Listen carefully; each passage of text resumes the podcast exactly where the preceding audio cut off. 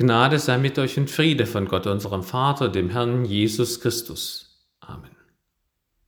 Liebe Gemeinde, die junge Kirchgemeinde in Korinth hatte vor 2000 Jahren ein Problem, das es heute in manchen aktiven Gemeinden auch gibt. Sie betonen die Zungenrede als wichtigsten Ausdruck des Christseins. Paulus widerspricht, indem er zuerst viele Gaben aufzählt in Kapitel 12 und erst als vorletzte, beinahe unter ferner Liefen, die Zungenrede nennt. Dann sagt er, was das Wichtigste ist, nämlich Gottes Liebe zu haben, Kapitel 13.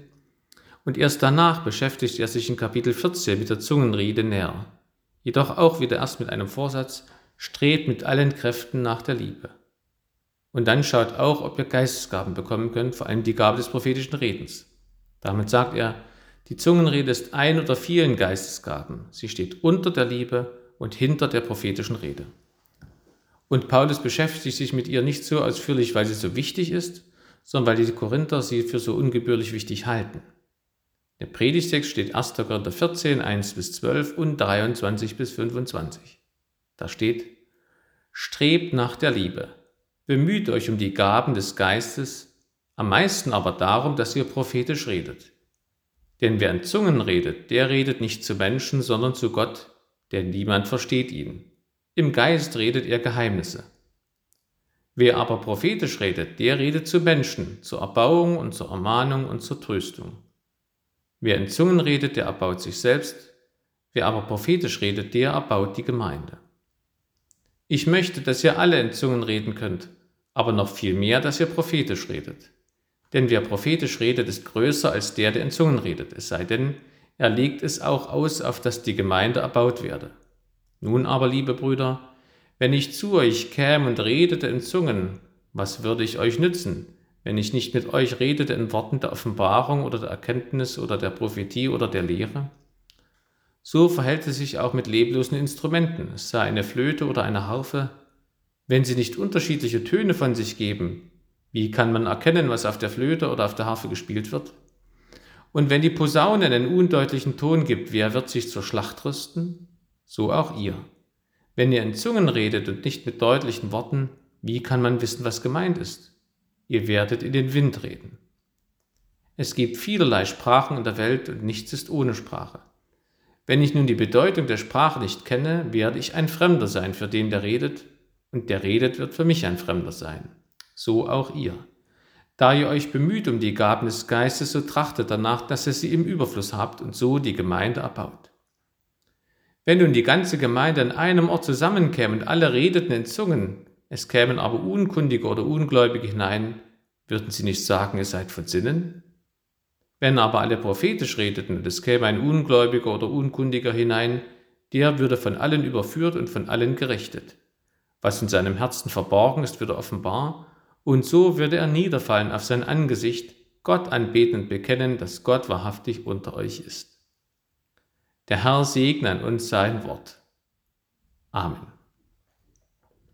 Ich beginne mit der Auslegung Vers für Vers. Vers 1 strebt. Da steht dann noch stärker das Wort verfolgt. Verfolgt die Liebe, jagt sie, im Sinne von jagt ihr nach, dass ihr sie einholt und habt. Damit ist die Liebe die Überschrift über das ganze Kapitel 14 und wichtiger als alles, was jetzt noch aufgezählt wird, nämlich die Zungenrede und die prophetische Rede. Sie müssen sich der Liebe unterordnen. Damit knüpft Paulus an das vorhergehende Kapitel 13 an. Es ist auch kein Zufall, dass er nach der Nennung der Zungenrede in Kapitel 12 als vorletzt in der anfänglichen Gabenliste erst einmal das Hohelied der Liebe in Kapitel 13 anstimmt. Bemüht ist ein schwächeres Wort als das strebt am Satzanfang. Nach den Gaben des Geistes soll man sich nicht so stark ausstrecken wie nach der Liebe. Und unter den Gaben des Geistes ist wiederum die prophetische Rede die erstrebenswerteste. Prophetische Rede ist vollmächtiges Reden im Namen Gottes in eine bestimmte Situation hinein. So sagt es ein Bibelkommentar. Kurz, prophetische Rede ist Predigt. In Vers 3 wird es näher beschrieben. Man könnte sagen, in Entsprechung zum allgemeinen Priestertum aller Getauften redet Paulus hier von einem allgemeinen Prophetentum aller Getauften, im Gegensatz zu einem allgemeinen Zungenrednertum aller Getauften. Vers 2. Es folgt die Begründung. Hier taucht in unserem Predigtext zum ersten Mal das Wort Zungenrede überhaupt auf. Liebe und prophetische Rede wurden schon vorher genannt. Wörtlich, er redet in einer Zunge. Niemand versteht ihn. Das kann eine Erklärung dafür sein, wieso die Gabe der Auslegung der Zungenrede so selten ist. Und es ist eher ein Indiz, also ein Hinweis darauf, dass hier keine menschliche Fremdsprache gemeint ist, sondern eine rätselhafte Wundersprache. Nur Gott weiß, welche geistlichen Geheimnisse da ausgesprochen werden. Vers 3. Die prophetische Rede ist erstrebenswerter, weil sie nicht zu Gott, sondern zu Menschen redet. Und weil sie Predigt ist, die erbaut, ermahnt und tröstet. Wörtlich, der den Menschen prophezeiende spricht Aufbau, Ermahnung und Trost. Dabei ist die erste Eigenschaft maßgeblich für das ganze Kapitel Aufbau. Das griechische Wort bedeutet ursprünglich Hausbau. Das ist das Wort, das bis heute für Gemeindeaufbau verwendet wird. Und dieser Aufbau der Gemeinde soll das Ziel des Einsatzes der Gaben und Dienste sein. Nicht umsonst kommt in Kapitel 14 das Wort Gemeinde auch neunmal vor. Mit meinen Worten, setzt die Gnadengaben ein zum Aufbau der Gemeinde, dadurch wird Gott geehrt. Vers 4 nun mit den Worten von Paulus, der, der predigt, baut die Gemeinde auf. Der, der in Zungen redet, baut sich auf.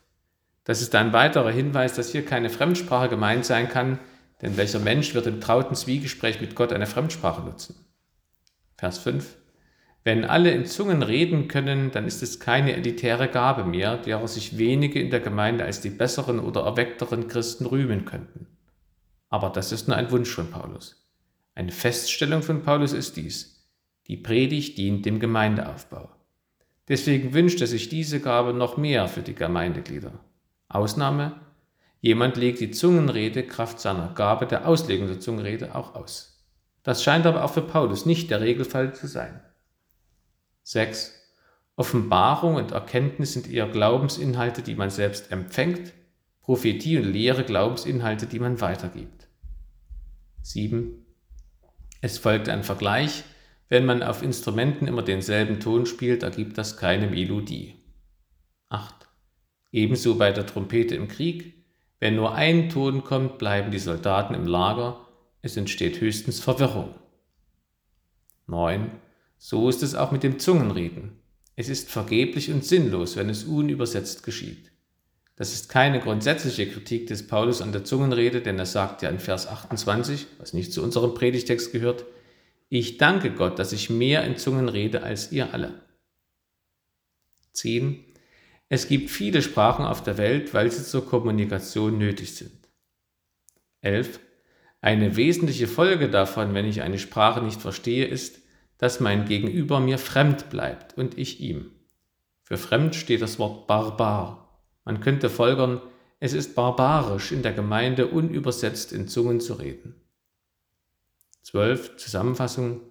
Paulus unterstützt die Korinther in ihrem Streben nach den Geistesgaben. Sie sollen sie ruhig im Überfluss haben, aber zu keinem anderen Zweck als zum Gemeindeaufbau. 23. Dasselbe unter missionarischem Aspekt. Genauso wenig wie andere Christen die Zungenredner verstehen, verstehen sie Atheisten. Und sie würden dazu noch die Zungenredner für geisteskrank halten. 24 und 25.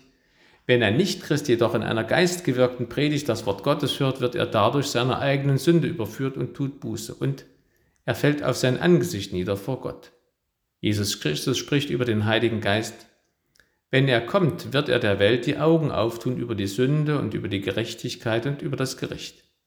Über die Sünde, dass sie nicht an mich glauben, über die Gerechtigkeit, dass ich zum Vater gehe und ihr mich hinfort nicht seht, über das Gericht, dass der Fürst dieser Welt gerichtet ist.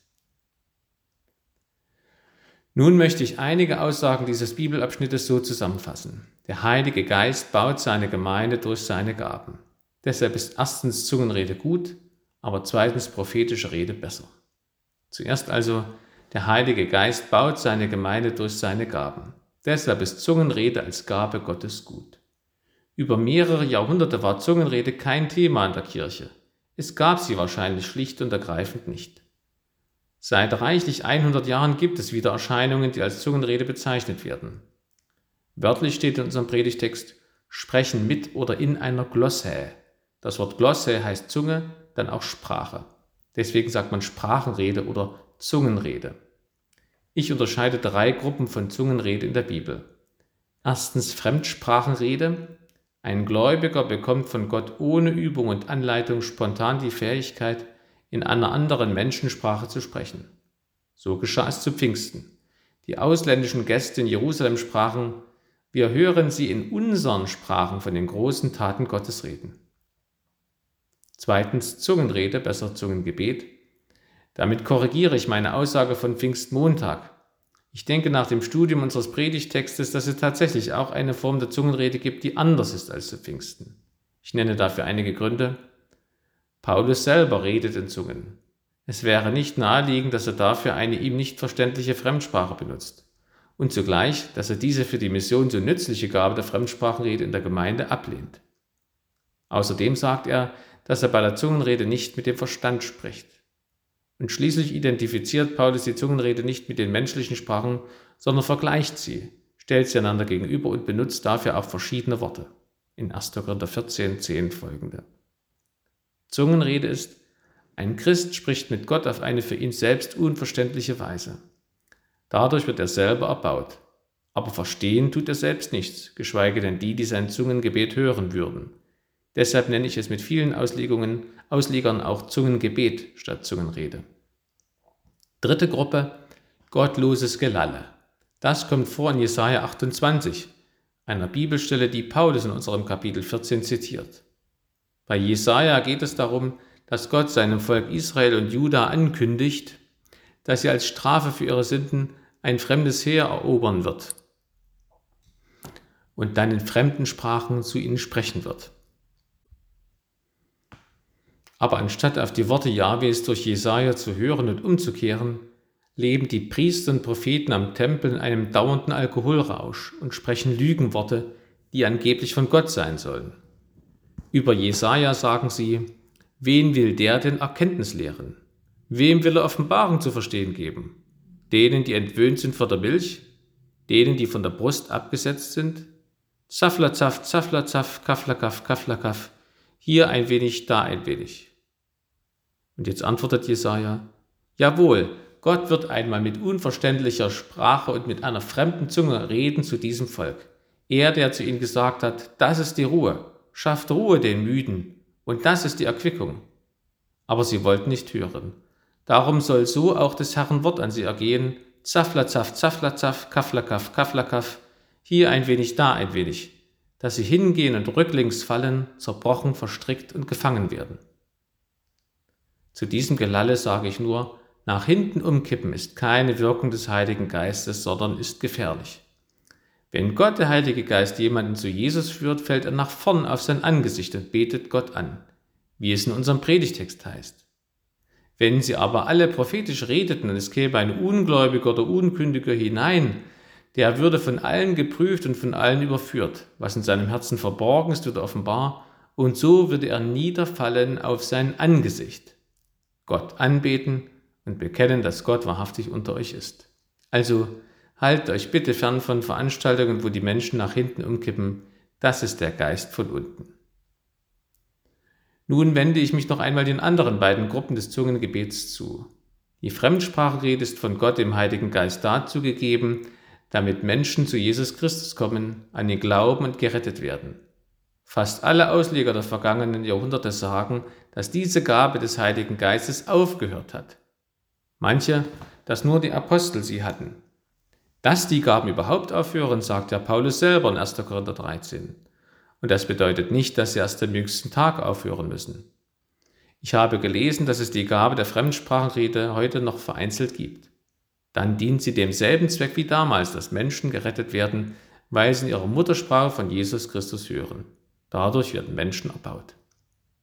Die andere Gruppe, das Zungengebet, ist in der Regel nicht für die Öffentlichkeit bestimmt. Warum? weil es keiner versteht und nur den Sprecher selber erbaut. Das Zungengebet ist für das stille Kämmerlein. Ich werde sie also nirgendwo erleben, außer wenn ich allein bin. Meine eigenen bescheidenen Erfahrungen mit dem Thema Zungenrede ist die, dass ich ausschließlich unverständliche Silben gehört habe, die gleichzeitig statt nacheinander geäußert wurden und wo es keinen Ausleger gab. Meiner Bitte um Auslegung konnte bzw. wollte niemand entsprechen. Paulus sagt aber in Vers 27, Wenn jemand in Zungen redet, so seien es zwei oder höchstens drei und einer nach dem anderen und einer lege es aus. Öffentlich können höchstens drei Christen Zungenrede ausüben und das nicht gleichzeitig, sondern nacheinander und nur wenn einer da ist, der es auch auslegen kann. Das Auslegen hat die wichtige Funktion, dass der Zungenredner geprüft werden kann, sonst wäre der Charlatanerie Tor und Tür geöffnet. Das bedeutet, Zungenrede, Zungengebet werde ich fast nie zu hören bekommen, nur in dem seltenen Fall, dass ein Dolmetscher da ist. Anders formuliert, sobald ich eine unübersetzte Zungenrede in einer Gemeinde höre, erlebe ich die öffentlich zur Schau gestellte Missachtung des Wortes Gottes. Was ich selber heutzutage erlebe, ist, dass das Zungengebet öffentlich praktiziert wird, aber entgegen der Bibel ohne Ausleger und entgegen den biblischen Berichten oft mit längerem Bemühen und Üben, um diese Gabe zu bekommen und mit mehreren Gebeten dafür und sogar mit Training. Die Bibel berichtet dagegen, sofort und ohne dass sie darum gebeten hätten, bekommen Gläubige diese Gabe zum Nutzen anderer. Und wenn wir uns um eine Gabe bemühen sollen, dann in erster Linie um die Gabe der prophetischen Rede. Bei meinen persönlichen Erfahrungen kann ich die Aussage aus der Literatur zu diesem Thema nicht widerlegen, wo behauptet wird, dass bei dem öffentlichen Zungengebet auch die Gefahr des sozialen Drucks besteht, nach dem Motto, ich äußere auch unverständliche Silben wie die anderen neben mir, weil ich dazugehören möchte, weil ich ein voller, reifer Christ sein möchte, weil ich als voller, reifer Christ von anderen wahrgenommen werden möchte und von ihnen das bestätigt bekommen möchte, weil ich dem Gemeindeleiter gefallen möchte, weil ich die Kritik des Gemeindeleiters nicht auf mich ziehen möchte, weil meine Freunde auch so etwas tun und ich nicht hinter ihnen zurückstehen möchte oder ihre Freundschaft verlieren möchte. Was bleibt übrig? Wer von euch den Eindruck hat, dass er das Zungengebet empfangen hat, der prüfe es erstens im Gebet durch Glaubensgeschwister und der nutze es zweitens im stillen Kämmerlein. Ein Pfarrer sagte mir, dass er nur für sich selbst in Zungen betet. Alles darüber hinaus ist von übel. Ja, ich wage die Behauptung, wir erleben in unserem Alpha-Kurs so wenig von den genannten Erscheinungen der Zungenrede, eben weil der Heilige Geist da ist, nicht weil er zu schwach oder zu wenig da ist. Und wenn ihr in eine Versammlung kommt, wo angeblich der Heilige Geist durch Zungenrede wirkt, dann pocht auf die Bibel und fordert die Auslegung.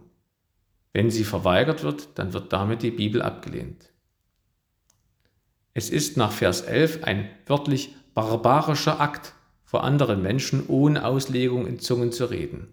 Und es führt zur Barbarisierung der Gemeinde. Oder übersetzt, die Gemeindeglieder werden sich dadurch fremd und sie entfremden sich von Gott. Das Thema Zungengebet ist also geistlich hoch wichtig, weil es ein riesiges Missbrauchspotenzial hat. Dadurch können einzelne Christen, ja ganze Gemeinden gespalten und von Jesus weggeführt werden, hin zu einem Gefühlsglauben oder Wohlstandsglauben oder sonst was. Ich kann mich des Eindrucks nicht erwehren, dass manche Christen sehr leichtgläubig bzw. irrgläubig sind, in der Weise, dass sie jede übernatürliche Äußerung für christlich halten. Die Dämonen sind auch übernatürlich. Und nicht alles, was transnational ist, ist transrational ist, ist von Gott. Und nicht alles, was aus dem Mund kommt, ist von Gott. Ganz im Gegenteil. Jesus sagt, was aber aus dem Mund herauskommt, das kommt aus dem Herzen. Und das macht den Menschen unrein. Denn aus dem Herzen kommen böse Gedanken, Mord, Ehebruch, Unzucht, Diebstahl, falsches Zeugnis, Lästerung. Ich möchte nicht ausschließen, dass das wieder, wieder Aufflammen von Erscheinungen, die als Zungenrede bezeichnet werden, ein Gerichtszeichen Gottes an der Kirche sein kann. Ein Gerichtszeichen, so wie bei Jesaja als Vorschattung für Israel und Juda. Jesus Christus spricht, wenn aber jener, der Geist der Wahrheit kommen wird, wird er euch in alle Wahrheit leiten, er wird mich verherrlichen. Wie zu Pfingst bewirkt der Heilige Geist immer kein verschwommenes Gefühl, sondern glasklare, verständliche Wahrheit. Und er redet immer über Jesus Christus. Der Heilige Geist führt nicht zu sich selber, sondern zu Jesus Christus. Die gute Nachricht der Bibel ist, man kann von Lügengeistern befreit werden in Jesu Namen. Sprecht mich an, wenn jemand von euch unsicher ist, was er von einer Erfahrung halten soll, die er selbst gemacht hat. Vielleicht denkt nun jemand, Paulus hat doch selber gesagt, ich wollte, dass ihr alle in Zungen reden könntet. Da antworte ich, das ist korrekt. Und wie geht der Vers weiter? Ich ergänze, ich wollte, dass ihr alle in Zungen reden könntet, aber noch viel mehr, dass ihr prophetisch reden könntet. Jeder kann sich fragen, Habe ich mich mehr darum bemüht, prophetisch reden zu können, als darum, in Zungen reden zu können? Denn genau das steht in unserem Predigtext. Das führt mich zum zweiten, kürzer ausgeführten Aspekt der Predigt. Zungenrede ist gut, aber prophetische Rede ist besser. Warum? Wer prophetisch redet, der redet den Menschen zur Erbauung und zur Ermahnung und zur Tröstung. Prophetisch reden bedeutet zu sagen, was Gottes Wille in einer konkreten Situation bedeutet. Es geht also weniger um die Zukunft als um die Gegenwart. Erst recht geht es nicht um geistliche Wettervorhersage, die eine pseudo-fromme Neugier stillt. Zwei Dinge wissen wir über die Zukunft. Erstens, wer an Jesus Christus stirbt, erlangt ewiges Leben in Herrlichkeit. Und zweitens, wann Jesus Christus sichtbar wiederkommt zum jüngsten Gericht, wissen wir nicht. Damit komme ich zur Gegenwart zurück. Man könnte prophetisch reden einfach übersetzen mit predigen. Ich sage, was ein Bibeltext heute bedeutet. Und zwar nicht unbedingt vor einer Gruppe, auch vor einem einzelnen Menschen sage ich das. Ich bin in der Lage, jemandem zu erklären, wozu Jesus Christus gestorben und auferstanden ist und wieso es für jeden Menschen das Beste auf der Welt ist, Christ zu werden. Die Aussage ist ganz klar, nicht nur der Pfarrer kann in diesem Sinne predigen. Im Alten Testament kam der Heilige Geist nur auf einige Menschen wie die Propheten, um durch sie zu reden. Durch Jesus Christus kommt der Heilige Geist auf jeden Getauften. Und man kann den Vater um den Heiligen Geist bitten. Daher können viele Christen sagen, was die Bibel bedeutet. Der Pfarrer ist besonders zur öffentlichen Wortverkündigung berufen. Aber im Hauskreis oder in der Familie oder im Freundeskreis sind alle Christen berufen, die Bibel erklingen zu lassen. Manchen ist es gegeben, viele sind eher vorsichtig. Habt Mut, denn durch euer Zeugnis, durch eure Worte kann der Heilige Geist Menschen für Jesus retten. In unserem Predigtext steht ja, wenn sie aber alle prophetisch redeten und es käme ein Ungläubiger oder Unkundiger hinein, der würde niederfallen auf sein Angesicht, Gott anbeten und bekennen, dass Gott wahrhaftig unter euch ist. Das ist ein echtes Zeichen für die Erfüllung mit dem Heiligen Geist, dass ich mit eigenen Worten erklären kann, warum ich Jesus Christus liebe, warum ich gerne möchte, dass alle Menschen auf der Welt Christen werden. Wer mit persönlichen Worten Zeugnis geben kann von Jesus Christus, der ist im biblischen Sinne ein Charismatiker. Der hat das Charisma der prophetischen Rede. Denn dadurch wird die Gemeinde erbaut, wird unsere Nathanael-Kirchgemeinde erbaut.